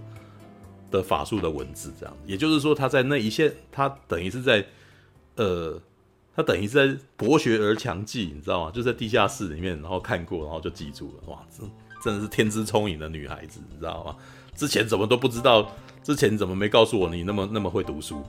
知道，如果是幻视也就算了嘛，幻视看一眼就记得，我就觉得在这这个人设上面很正常嘛。但是伊丽莎白·欧森前面都一副傻白甜的模样，你都没有告诉我她是一个记忆力很强的女孩子啊。她怎么他们她是要如何看一眼就就记得？你你总你总要给我一点线索吧？就比如说她可能那个什么，可能有一幕那个汪达然后拿了笔记本在那边抄写的那个的的的的画面，就会让我。有一点，就会让我觉得说，哦，那个什么，原来他还是有在学。你要有一点伏笔，你不要，你不要突然间你看一眼，然后我就说我也会，哦，这样搞哦，那个那种感觉很怪异，你知道吗？这一点是我觉得后面后面我觉得不是很喜欢的地方。你前面讲太多，然后你后面的打赢，呃，没有解释，你知道吗？就算有解释，也让我觉得你这个解释超级牵强。对，那你看到幻视他们两个讲一讲，然后有过关这个东西，我就能接受啊。对。好，那到了最后，最后我们的汪达真的变成绯红女巫了哦。就是她在前面有一段那个什么，是打扮成在化妆舞，呃，在那个万圣节打扮成以前那个漫画里面的绯红女巫的造型。老实说，好性感，知道吗？穿韵律服的那种感觉，然后胸部又很大，对。然后呢，那个，但是呢，她到最后面变成真正的绯红女巫的时候呢，就是有一个新造型出来。哇，这个新造型感觉起来就有点像《X 战警》里面的那个样子，就是那个金属制的头盔，然后那个暗红色的哦，漂亮漂亮的，有万磁王万磁王的造型，有点像万磁王的造型这样子。对，那可是呃，到那边其实就已经在收了，在在收伏笔，就是也就是说，她其实这个女生其实她等于内心是必须要原谅她自己，或者是她要面对这一切，让自己知道说她。他所做的这件事情是作茧自缚啊，这完全是物理，呃，完全是视觉上面的作茧自缚的一个概念，你知道？对，那你要，你必须要面对真实的状态，你必须，你而且你不能够让这些人，其实到最后，其实他还有一个理由，就是他发现了那个什么，他制造这个城镇里面的人都很痛苦，所以他必须要解放他们。但是他要解放他们呢，他就要把他自己生活的美好泡泡给消失掉。可是呢，他所创造出来的幻视跟他的儿子是没有办法在外面存活的。所以最后面这一段其实是有点伤悲伤的，就是他必须要跟他自己的儿子跟他的先生告别。对，所以后面有还蛮长一段是他们就是要把孩子送上床，啊，然后什么之类的。对，那 Say goodbye。但是我觉得看到这边好像汪那个什么呃汪达很难过，但是因为我知道我自己身为观众，我觉得哎啊她老公没死啊，而且她不知不觉的已经把她老公复活，她都不知道呢，对不对？我们的白幻视就这样飞走了，他都不会没有回来救老婆。知道？那没回来救老婆哦，那那个也就是说，以后可能会回来就，会会会在老婆会再回来那个跟老婆遇到，然后两个人要想办法再谈一次恋爱咯。对，那就是这个样子嘛。对，好，后半节的故事其实后面在描述那个什么绯红女巫的一些后日谈的时候，我其实觉得有一点那个什么，其实有一点像 X 战警的那个那个什么。的的尾巴的那种那，的那种的画面的感觉，那个那个风格啊，也有一点像终局之战尾巴的那种风格，你知道？就是你可以看到比较灰色调的那种自然景观，然后他呃，汪达一个人在那个什么北美的那个森林里面，我我会这么觉得啊，我现在知道为什么了，我会这么觉得是因为 X 战警的前两集其实大量出现这样子的场景，每次金刚狼都是在那种地方生活。你知道吗，都是在北美的那种真树林啊，然后可能那个什么，那个有很大的湖泊啊，然后在那边一个人过活这样子。对，那汪达自己一个人在那边过活，然后在那边继续钻研他的那个巫女的那个什么能力这样子。那我们并对他的魔法，我们并不知道说他接下来会变好还是变坏啊。但是呢，很多人都是在担，都都是一直在在讲说，为什么这个时候奇异博士不出来一下这样子。我也觉得可以出来一下，一出来一下，其实绝对是一个超级大的惊喜嘛。他也不用干嘛，这样结果也没有，可恶，你知道吗？这个地方讲的好像很多嘛，对，但但为什么不出来？讨厌。对他，我觉得那个什么奇异博士如果出来，那个什么，他应该可以，他可以跟那个什么汪达这个，应该可以跟汪达有非常多智慧对话，你知道吗？他应该是一个良好的导引人，你知道吗？好吧，All right，这个是汪达与幻视。对，讲完了，嗯，还讲蛮久的，你知道？果然，我只要一开口，我，我只要一开始，一一开口就停不下来。你你讲了一个半小时左右。哎呀，你知道？好，现在让你讲啊！你讲完之后，看有什么东西你再补充啊。反正这完全你的频道嘛。你要，你是老大，我是老大。没有，我本来想说，看那个什么 Clubhouse 有没有人要对，有没有人要讲？对，没有，没有，好，没有人要举手。好，那马大补充一下吧。好，那我补充一下了。呃，在剧里面其实有讲到说，为什么幻视跟那个绯红女巫会这么有感觉？因为，我们其实从之前还没有看这部剧的时候啊，我们一直以为说那个。呃，绯红女巫跟那个快影他们的超能力是从心灵宝石来的嘛？嗯嗯嗯，因为他当时在那个美国队长后面，他们在索克维亚那一边的时候，嗯、他们两姐弟是被抓去做实验嘛，对不对？嗯、所以我们一直以为说他们的能力是从心灵宝石过来，然后因为实际上漫画里面她是老万的女儿嘛，就是万磁王的女儿，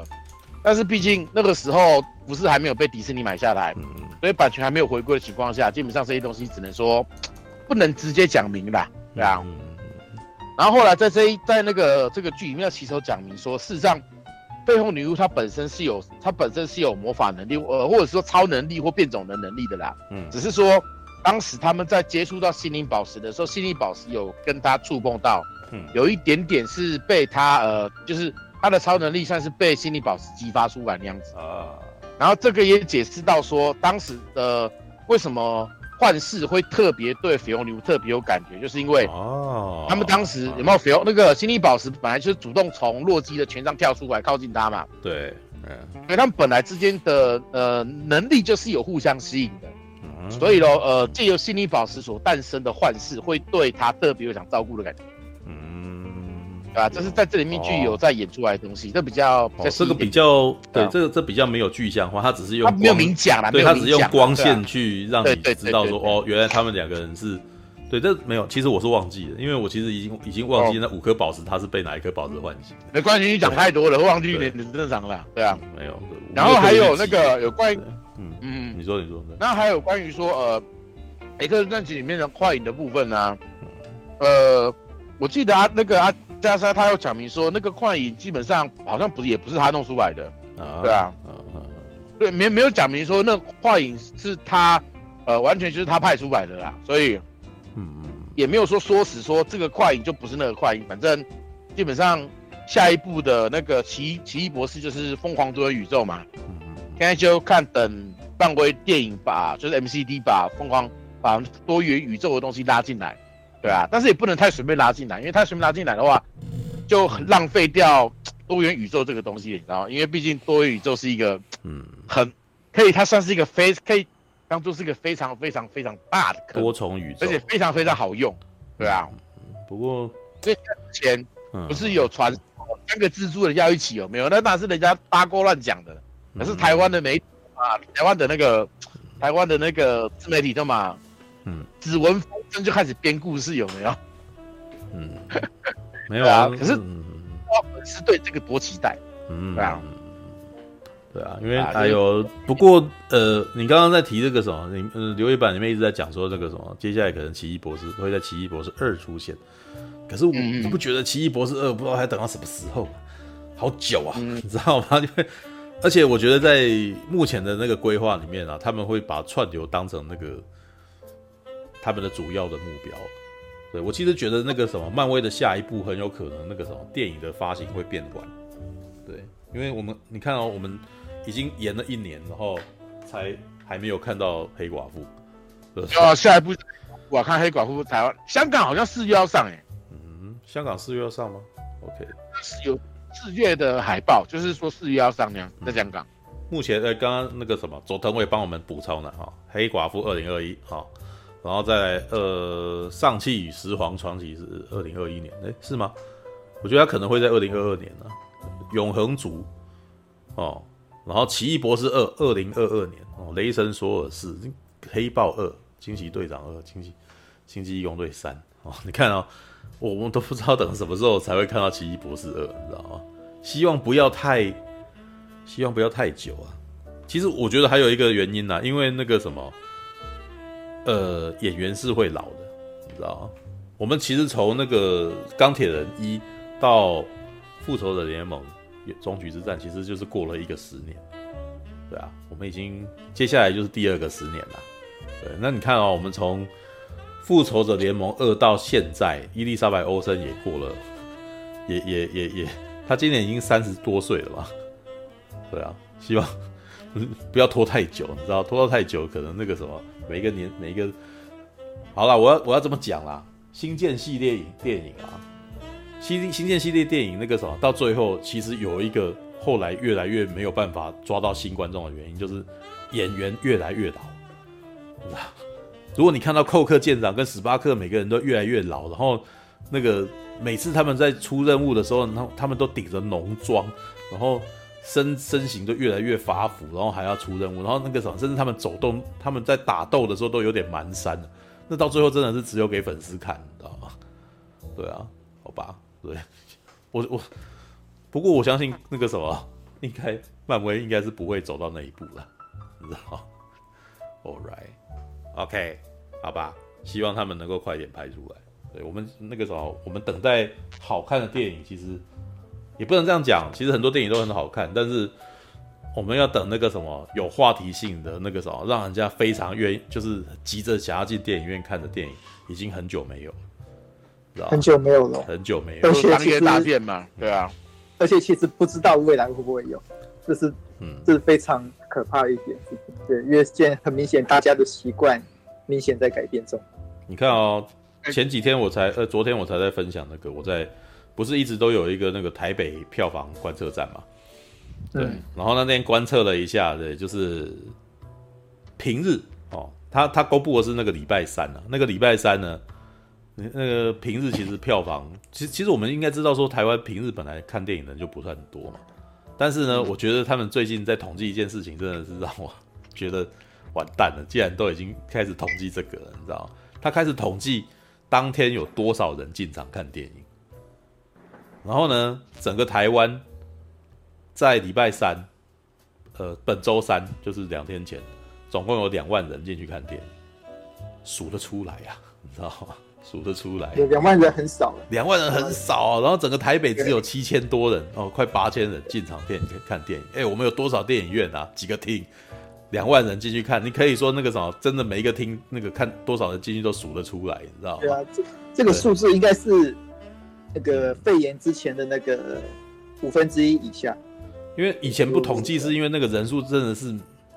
不不值得去统计，因为人数真的太多。现在是已经少到开始数有几个人了，你知道吗？那个我在看的时候真的觉得有点惊人，你知道吗？讲哇靠！而且而且我我我也得承认说，这种心理状态其实的确我也被投射到了。因为现在的我，我也不会轻易的进电影院看电影。我会我我都会我我也不知道为什么，就是我的第一时间我的那个什么心态没有，就是会没有让我想要去看电影。怎么会这样呢？嗯，真是的，真是。希望这个情况改变，因为老实说，我还蛮怀念以前那个每每个每周都有大片的一种那种感觉，你知道吗？才才不过。一两年，我突然间觉得那个东那个那个时间好像离我已经很遥远了，你知道吗？那个每个礼拜都有很值得期待的片，然后网络上一片热热闹闹，每个人都在讨论，还有人在那边告诉你说你不要给我爆雷。现在根本，你有没有注意到我现在在讲电影都是真的把剧情都讲出来？嗯，为什么？因为我不这样讲，还真的可能没有人有兴趣了，你知道吗？因为我们现在已经不是呃。有的时候在讲一些电影，有些现在连宣传都这样子的，就是已经不是已经不是卖关子的时间了，就是真的怕你不来看，知道吗？All right，好吧。其实这一点我是抱持乐观的啦，因为 现在主要是因为疫情的关系，所以所有的商业大片都不敢出来。嗯，因为没有商业大片的看，没有商业大片的话，其实。大多数的民众都会流失啊。对啊，你简单讲，你现在还在持续在电影院看电影的人，基本上都是影影视。现在还会去看电影的是，他们本来就一定会去看电影，他们是非常核心的电影院的粉丝。对对对对，就是这一些就是基本命盘。对，就是就是简单讲，就算没有商业，就算他没有商业搭配，这一些人也不会少。对，但是疫情说实在，以人类的坚韧性来讲，疫情总会过去。那疫情总会过去的情况下，呃，事实上我是蛮，我个人是蛮乐观的。但是在乐观之前，要先撑过这一段时间，因为就算有些公司倒了，等到呃龙井恢复之后，还是会再起来。讲白一点好了，在电视刚开始普及的时候啊，电影院也遭受了很大的冲击啊，因为啊家里就是号称说，哎，我在家里就有电影可以看，我何必上戏院呢？对不对？所以当时电影界电影的戏院也遭受了很大的打击，但是到后来，因为呃电影界开始会去针对说，OK，那我要如何去区分家里跟家里跟戏院的差别呢？开始有了宽银幕，然后有了三 D，然后有了甚至还有三片银幕结合在一起的这一种做法，或者就是让呃在家里电视所看不到的东西，你必须要来戏院看。啊，当然最后就是宽银幕获胜了嘛。嗯，对啊，因为当时事实上什么三 D 电影啦，然后弧形银幕啦，三片结合的银幕啦，那种东西其实很在电视刚普及的时候，电影院就在尝试了。只是后来变成说只有宽银幕成功这样子。对啊，是这样。谁在看动画？谁在看动画？我的 hell！你麦克风不关啊？怎么了？是盖吗？故意的是吧？不好意思，不好意思，你在看什么？怎么？我以为是他回应我，然后你要播什么东西嘞？跟我讲。没有没有，我我我其实其实我我我确实有一些想想讲的，就是台湾其实情况是非常非常好的。马来西亚台湾已经非常好的了，我跟你讲，已经有半年，嗯，是已已经有半年是政府禁止电影院音乐，对，直直到到大概三个礼拜吧，嗯，才才让你香港人嘛，对不对？恢恢复恢复营业，而且你香港人嘛？不是不是，我是马来西亚人。哦，马来西亚也是这样子。OK，哎，嗯，而且恢复营业的情况是，电影院都需要有一个呃社交距离的一个模式。对，对对对，就是一个好像是呃一个厅不能坐满呐。就你必须要隔开，而且它它它它隔开很有意思的就是，如果你们是两个人处于同呃来自于同一个地址的话，嗯。嗯，呃，你们就可以坐在一起，嗯。呃，就是双人座那样。同一个。那如果你是一个人去看，嗯，你就只能去做那种呃隔开单独一一个位置的那一种。嗯嗯嗯，很难解释啊，但就是为了安全距离问题啦。对啊，必须对。但你你你一你一打开你那个订票的那个那个界面看下去的话。你就会发现，哇，那个上座率肯定非常非常的凄惨。嗯嗯，是啊，都我都不知道这这这这半年来那些马来西亚的电影院是怎么、嗯、怎么活下去的，活到今天的。我其实刚刚马大讲的，其实我目前是站在一个比较保守的状态看这件事情。疫情总有一天是会消失的，对，我相信的问题是。电影院它的生存其实关不只是关乎到有没有人愿意进这件事，它还有另外一件事情是哦，片商愿不愿意继续再把他们的内容投资在这个东西上面。现在我们看到的情况是很明显是片商要打，已经很明显他们要转换跑道，他们发现说哦，目前他不得不转换呢，对，不得不转换，但是这种轨道转换的东西，对你不可能说哦变完之后又突然变回去，因为这代表说他们又要重新投资很多的东西。变成说哦，这东西一变，如果确定成为主流，确确定成为说啊，以后真的在变成是以串流市场为主的话，那他们就自然不会继续再放更多心思在电影院上面了。其实我觉得还好，那种宽银幕跟那种窄窄银幕的情况，现在情况就变成说哦，大家都发现说哦，改投资成哦宽银幕比较好，那变成说哦，家里只有窄银幕的人就会看得很痛苦。现在是某些程度上是这个情况在，是变成我觉得是比较类似这种情况，对。不对？应该这样讲了，事实上从电影拉到从从电影的格局你拉到串流，事实上算是降维打击啊，它算是这整个降维的，所以你呃投资的东西只是方向变了，设备并没有变，因为设备必须更新嘛，对不对？这不需要更新的，当然那种片就拍不出来了。没有，我觉得只是说没有人。嗯嗯嗯，你说你就先你你先说。哦，对，OK OK，只是因为说他没有。因为毕竟这种关系的情况下，他的收入会直接影响到，所以他不敢花更大的投资去拍商业大片，对啊。嗯、但是他的设备那些东西基本上是没有变的啊。对对，的确是有这个隐忧在。对啊，对，其实我在现在，呃，好，你先讲，先讲，先讲。对啊，因为其实我当然也是哦，很怀那个很想很怀念那种哦，在电影院在大厅里面这样这样看哦一整个很精彩的电影那个时代，这我一定是这个时代。但现在短期之内。短期之内还是看不出来有有任何哦，重新回到那个情况的那种。短期当然看不出来，短期你一定看不出来，因为现在对那种商业公司来讲，哦，一个短期的资资资金断电，可能就会要他们，变成说啊，他们必须要赶快先把哦他们的所有收投资哦，赶快先转到哦现在看起来比较有未来性的东西，而且这个投资一转移就很难再转回去了。通常都是那种大型投资都是这样子的。嗯，其实这种现象在以前呃。港片没落时期也出现过啊，对啊，嗯、就是这种东西。其实简单讲，如果呃那个电影的历史我们看的够久，有没有去翻以前的东西来看的话，事实上这些事情在以前也不是没有发生过类似的状况，对啊。嗯、但是到后来之后，大家又会变变，就等状况恢复之后，呃，简单讲，有些公司可能倒了，有些公司可能转型了，但是当这个市场又有利可图的时候，新的公司就会成立。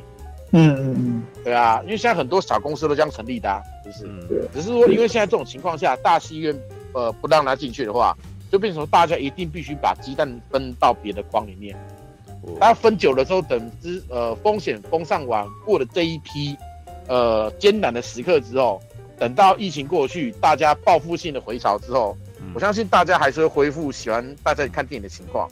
然后接下来那些投资又会再回来，当然需要时间，不会马上。但是我是不认为电影这个东西，电影院这个玩意儿会从此消失。我个人是不认为啦。其实其实我也不希望啊。其实我觉得是不希望，只不过说目前看起来我还是稍微保守谨慎一点态度在看待这件事情。这样。当然当然当然，现在一定要这样想，是吧？我讲一下我的感觉好了。对，因为你们两个人的我都基本上我都认同。但是我刚刚其实忍不住想到一件事情，就是呃。其实电影啊，电影院从五零五零年代的时候就电视出来的时候，他就已经遇到一个危机。然后可是电影院呢、啊，他们这个其实一直都在找方法让观众有理由进去看电影。然后一开始事实上可能是他们的那个什么，就刚刚马大一直在讲嘛，有可能各种的东西，可能他们的设备会换。对，那比如说他那个奇技淫巧，对，比如对，就是要想办法做出家里面看不到的东西，然后让你要进去电影院里面看，然后。在早期可能像二零零一太空漫游那样子的东西，就是比如说心意综合体这种新意拉马体这种 超宽的东西，超宽题目像新意拉马体是哎、欸，心意拉马体现在几乎绝迹，你知道吗？新意拉马体是三台摄影机一起拍，对啊对，然后拍出那种那种宽银幕格局来，那个呃什么以前是好像拍那种马一群马车在那边冲啊，然后或者是像二零零一太空漫游这样子的画面，你就会刚觉得很辽阔这样子。可是因为太花钱了，所以这个东西对弄了一下就没了，就是没有几步。然后后来就变成新意综合体，新意综合体就是在底片上面就是把它压，你知道，就是只是用整片底片大一点的底片，然后来拍它，就七十厘米这样子的东西啊。所以 IMAX 那那个时候其实基本上已经有一个雏形在那个里，在那个地方了。然后呢，后面怎么处理的？到在七零年代的时候是剧情，用剧情的方式来。爆米花片的出现，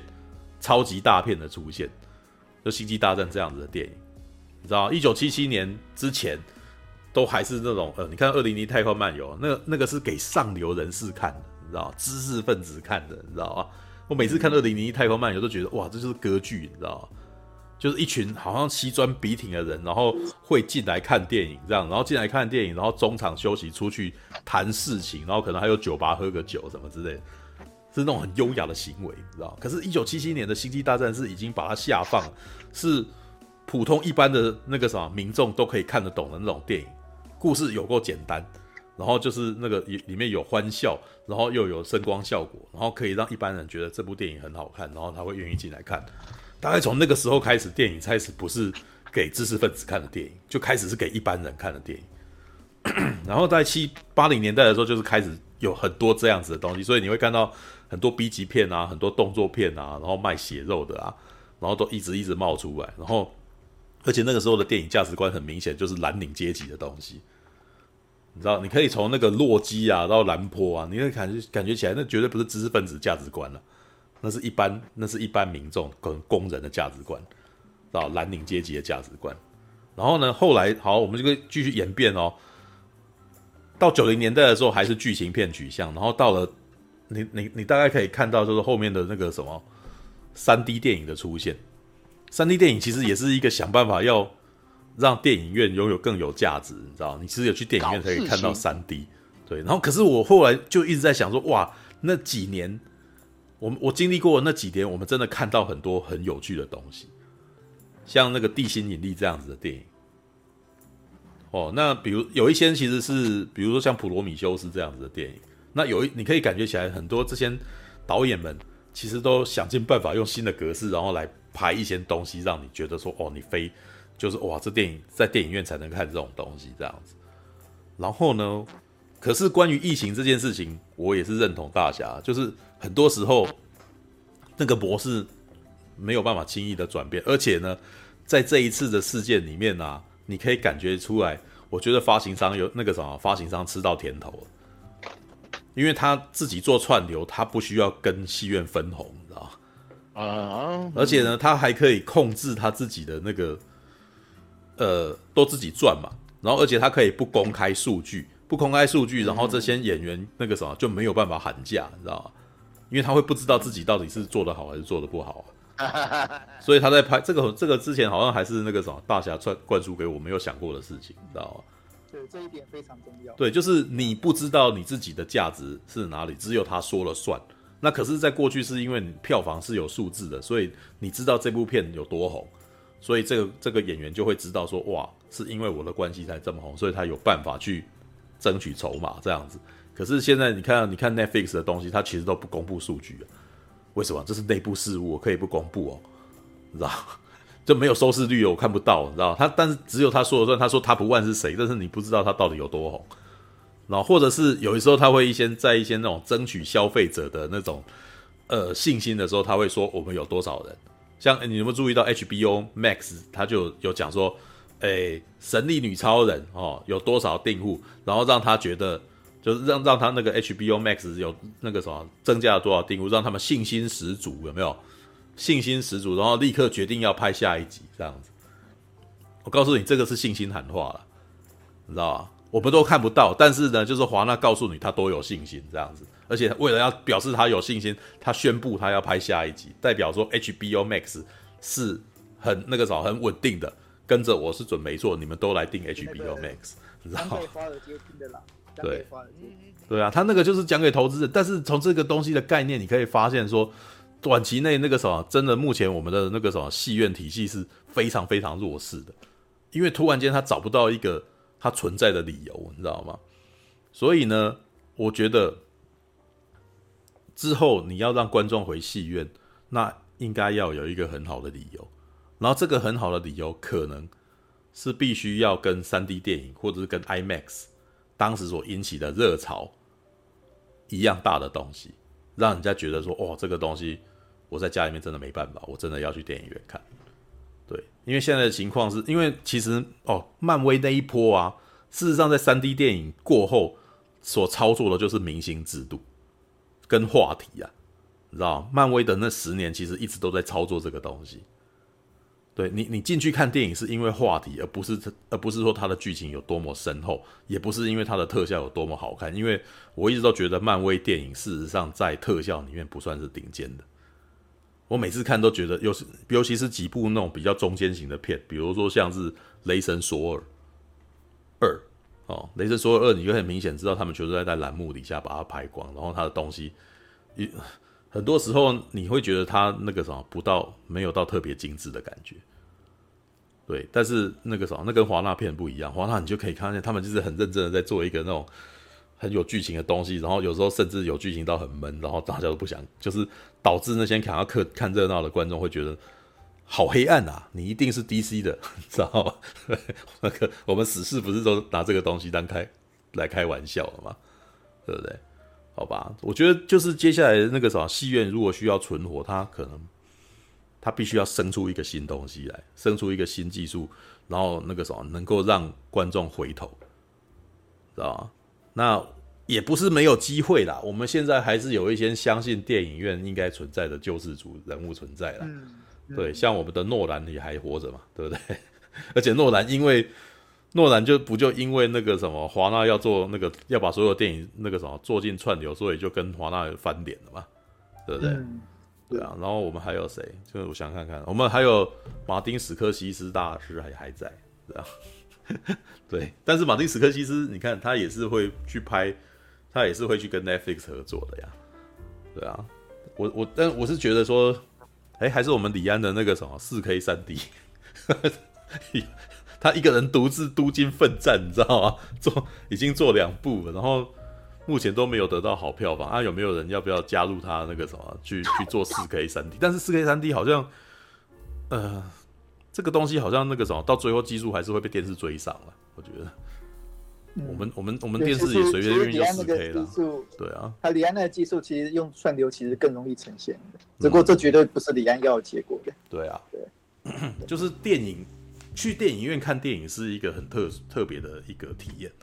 但是呢，我觉得最大的麻烦就是你要把人家带进去里面，然后你要驱动这个人走进去里头，那个是最困难的。对，我，我其实其实，嗯，你说你说，其实没有疫情，其实之前很多人就发现说，要是没有漫威的话，电影院它整个人、嗯、人潮的成长趋势其实是下跌的，因为其实现在很多那种至少二十岁以下年轻人，他们从小都马是看 iPad 长大的，嗯。对，他们没有像没有像我们这样子，哎，从小会去电影院，有那种电影院的那种哦感情，对电影院有感情。他们并不是那种世代的，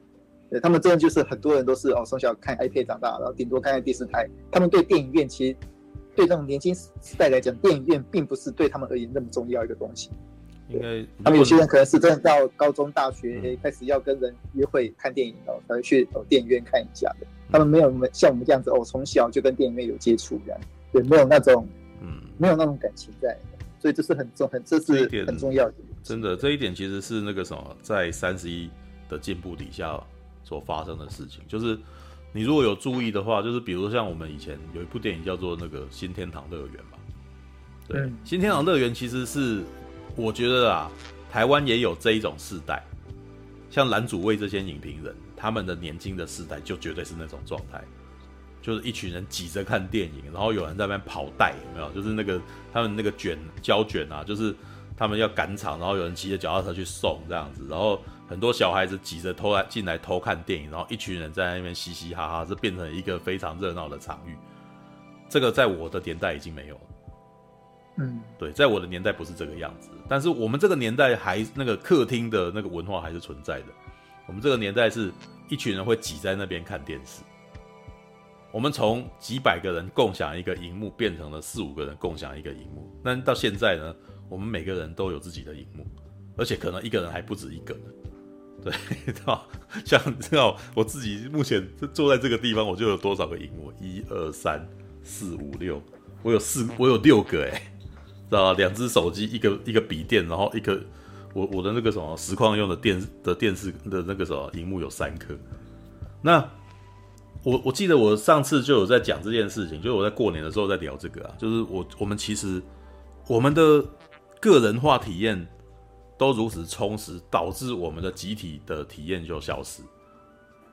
对，那我们以前的那种集体记忆，我们会有一间像以前几百个人。看一个荧幕的时候，我们是几百个人有相同体验，我们会有共鸣，我们会有共同语言哦。那可是到我们现在一个人一个的时候，我们跟身边的人就没有共鸣。这个这个是我之前在讲说，我们以前那个时候，现在回到家里面啊，我们要一起看一部片是非常困难的事情，因为大家各自看各自。嗯，对。那我们的那个共同语言跟我们的对话，我们就就就没交集了。对，那。我觉得啦，是漫威制造了一个大家要一起共同进去的共同语言在里头。所以，我们刚刚不是在讲说那个什么，当有当美国队长进去讲 Hail Hydra 的时候，大家都笑了，有没有？这是因为我们有共同语言，这对我们来说，我们是共感的，所以我们一起笑了。对，但是呢，我我其实觉得，在进入串流的世代之后，你你你就会更难遇到这种情况，你可能会变成一个人看着电，你你看着家里面的荧幕傻笑。但是你没有办法享受很跟很多人一起欢笑的感觉，对，现现在这种欢笑是变成文字化了。嗯、像我最近在看《进击的巨人》，啊，对，我现在在看《无职转身》的时候，都是会开弹幕看的，因为我看着弹幕，我会觉得有人跟着我一起看片。对啊，那嗯之前也有发生过，也也有一种啊，就是那个 YouTuber 看片啊。但是老实说，我目前觉得这个东西，那个时候碍于版权，我们其实变得没有办法这么的。这么的直觉，对，以前以前会有一个 YouTube 的那个是好几个人开那个什么开会议有没有？然后一边看片，然后一边互动这样子，一边互动。一边互动，对。对。那可是这个东西其实现在我们做起来也困难了，对啊，嗯，对，好吧，All right，对啊，呃，要是要对，要是没有电影院，对，台北物语就只是一个普通烂片而已。但是那有人讲超听起来超寂寞，但是跟你讲哦，其实。呃，有很多，呃，有很多团体，事实上有在做揪团这种事情的，像、嗯、像叉叉 Y 就有在做啊，对啊，呃、对，我我有看到那个有人在揪那个《攻壳机动队》动画版那个揪团，对，像像我最近就有在入一个赖群，叫做台中影迷站起来，知道我忘记他本台中影迷站起来，台中影迷站起来，没有那个那个本来我加进去是因为我是台中人，你知道吗？然后我其实会觉得说，哇，那个什么，我其实偶尔回台中的时候也是挺寂寞的，而且每次身为台中相亲，台中电影的事情，台中电影院的事情，其实我我有义务要来聊一下这样子。然后进去里面就是你可以发现，就是这是一群那个什么很寂寞的台中人，因为他们都喜欢看文艺片。是。对，那在台中，他们老是在那边悲伤的觉得说，台很多文艺片啊，很多他们觉得很好看的片，不来台中放这样子。对，所以他们就是会开始在那边会会立一个赖群，然后在大家在里面聊这件事情，这样子。对啊，OK，台中华威，对对，最近台中华威也关，但是那个位置真的是，其实广山收购一直都让我觉得它是一个比较那个什么，那个地对那个地点非常尴尬，因为在早期它刚它是独一的时候，它可能是最大的，可是后面那个收购出来的时候啊，就。